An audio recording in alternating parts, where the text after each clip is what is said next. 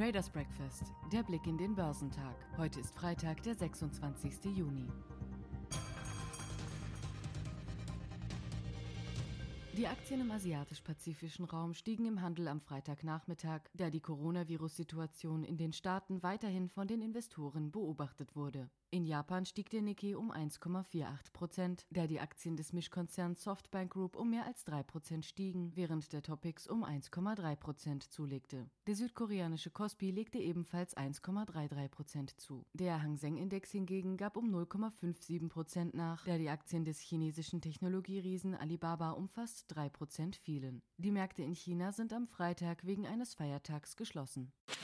Die Anleger an der Wall Street haben am Donnerstag die Sorgen vor einer zweiten Corona-Welle verdrängt. Vor allem in der letzten Handelsstunde stiegen die wichtigsten Börsenindizes kräftig. Nach einem Vortagesverlust von 2,7 Prozent und weiteren Abschlägen zum Handelsstart an diesem Donnerstag legte der Dow Jones schließlich um 1,18 Prozent zu. Der S&P gewann 1,10 Prozent und auch der Nasdaq fand den Weg zurück ins Plus. Er rückte um 0,99 Prozent vor. Mit Blick auf die US-Konjunktur erholten sich die Aufträge für langlebige Wirtschaftsgüter im Mai überraschend deutlich von ihrem Einbruch im Vormonat. Zudem gingen die wöchentlichen Erstanträge auf Arbeitslosenhilfe zurück, bewegen sich jedoch weiter auf einem hohen Niveau. Unter den Einzelwerten im Dow zählte das Papier von Walt Disney zu den wenigen Verlierern mit minus 0,6 Prozent. Apple gab bekannt, wegen der steigenden Zahl von Corona-Fällen einige Läden in Florida wieder zu schließen. Der Aktienkurs des iPhone-Herstellers stieg dessen ungeachtet um marktkonforme 1,3 Prozent. Aktien von Banken legten dagegen besonders kräftig zu. Goldman Sachs legten an der Dow-Spitze um 4,6 Prozent zu und JP Morgan gewannen 3,5 Prozent. Im S&P zählten die Aktien der Citigroup, der Bank of America und die von Morgan Stanley und Wells Fargo zu den Favoriten. Besser als erwartete Quartalszahlen sorgten an der New Yorker Börse zudem für deutliche Kursgewinne der HB Fuller Papiere von 4,4 Prozent. Macy's büßten zugleich 4,1 Prozent ein.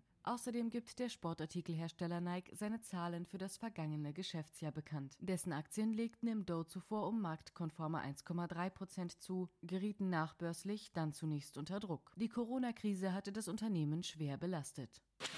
An Europas Börsen sind am Donnerstag nach dem deutlichen Rücksetzer zur Wochenmitte Schnäppchenjäger unterwegs gewesen. Sie nutzten nach Einschätzung von Marktanalyst Timo Emden derzeit das wieder etwas niedrigere Niveau zum Auf- und Ausbau ihrer Aktienpositionen. Stützend wirkte dabei vor allem der Schritt der Europäischen Zentralbank wegen der Corona-Krise Notenbanken außerhalb des Euroraums mit Euro-Liquidität zu versorgen. Der Eurostox legte bis Handelsschluss um 0,71 Prozent zu. In Paris schloss der CSC an diesem Wochenende mit plus 0,97 Prozent, während der Londoner FDSI um 0,38 Prozent stieg. Unter den 19 Branchen legte der Sektor der Finanzdienstleister mit plus 2,2 Prozent am stärksten zu, gefolgt vom Autosektor mit plus 2,0 Prozent. Nur zwei Branchen gaben nach. Der Immobiliensektor mit minus 0,2 Prozent und der Reise- und Freizeitsektor mit minus 2,0 Prozent. Die Nachricht vom Insolvenzantrag des deutschen Zahlungsabwicklers Wirecard ließ die Kurse von Wettbewerbern steigen. Worldline in Paris zogen um 6,0 Prozent an.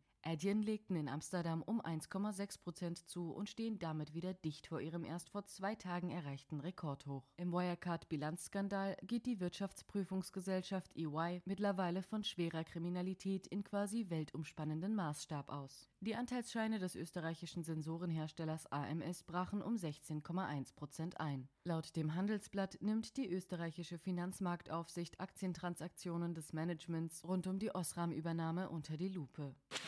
Nach der steilen Abwärtsbewegung zur Wochenmitte hat sich der deutsche Aktienmarkt am Donnerstag auf Erholungskurs begeben und fester geschlossen. Die Schlagzeilen beherrschten dabei Einzelwerte wie Wirecard, Bayer und Lufthansa. Der DAX pendelte über weite Strecken des Handels um seinen Vortagesschlusskurs und legte im späten Handel etwas zu. Letztlich gewann der deutsche Leitindex 0,69 Prozent. Die Aktien von Wirecard rutschten inmitten des Bilanzskandals weiterhin ab. Letztlich sackten sie um mehr als 17 Prozent ab. Der in einen Milliardenskandal verstrickte Zahlungsdienstleister steht am Abgrund. Die Bilanzprüfer von EY gehen von schwerer Kriminalität aus. Es gebe Hinweise darauf, dass es sich um einen umfassenden Betrug handelt, an dem mehrere Parteien rund um die Welt und in verschiedenen Institutionen mit gezielter Täuschungsabsicht beteiligt waren, erklärte EY in Stuttgart. Die Wirecard-Titel werden aber wohl nicht vor September, wenn die reguläre Indexprüfung durch die deutsche Börse stattfindet, aus dem DAX fliegen. Nur im Falle einer Abwicklung oder falls der Antrag auf Eröffnung des Insolvenzverfahrens mangels Masse abgewiesen wird, muss ein Unternehmen laut den Regeln der deutschen Börse aus einem Auswahlindex umgehend herausgenommen werden. Als Wirecard-Nachfolger im DAX im September gelten der Online-Essenslieferant Delivery Hero und der Aromen- und Duftstoffehersteller Simrise. Beide Aktien erreichten Rekordwerte und gewannen zwischen 4,5 und 4,8 Prozent.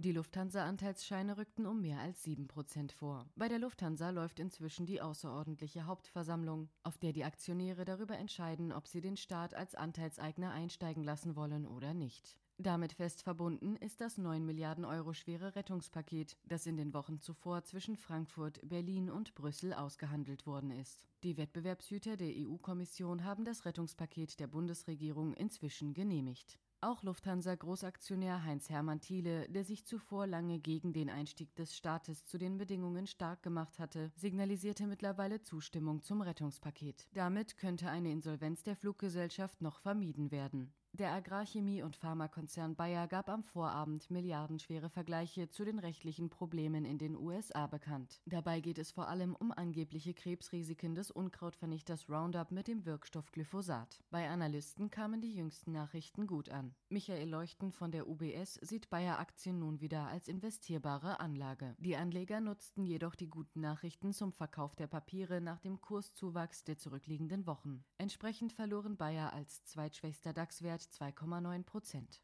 Der Euro gab etwas nach. Die Gemeinschaftswährung kostete zuletzt 1,1219 US-Dollar. Die Europäische Zentralbank hatte den Referenzkurs am Nachmittag auf 1,1200 Dollar festgesetzt. Der Dow startet voraussichtlich mit ca. 160 Punkten weniger in den Tag. Beim Eurostox ist eher keine große Schwankung zu erwarten. Der DAX hingegen startet vermutlich mit einem Plus von ca. 140 Punkten in den heutigen Handelstag.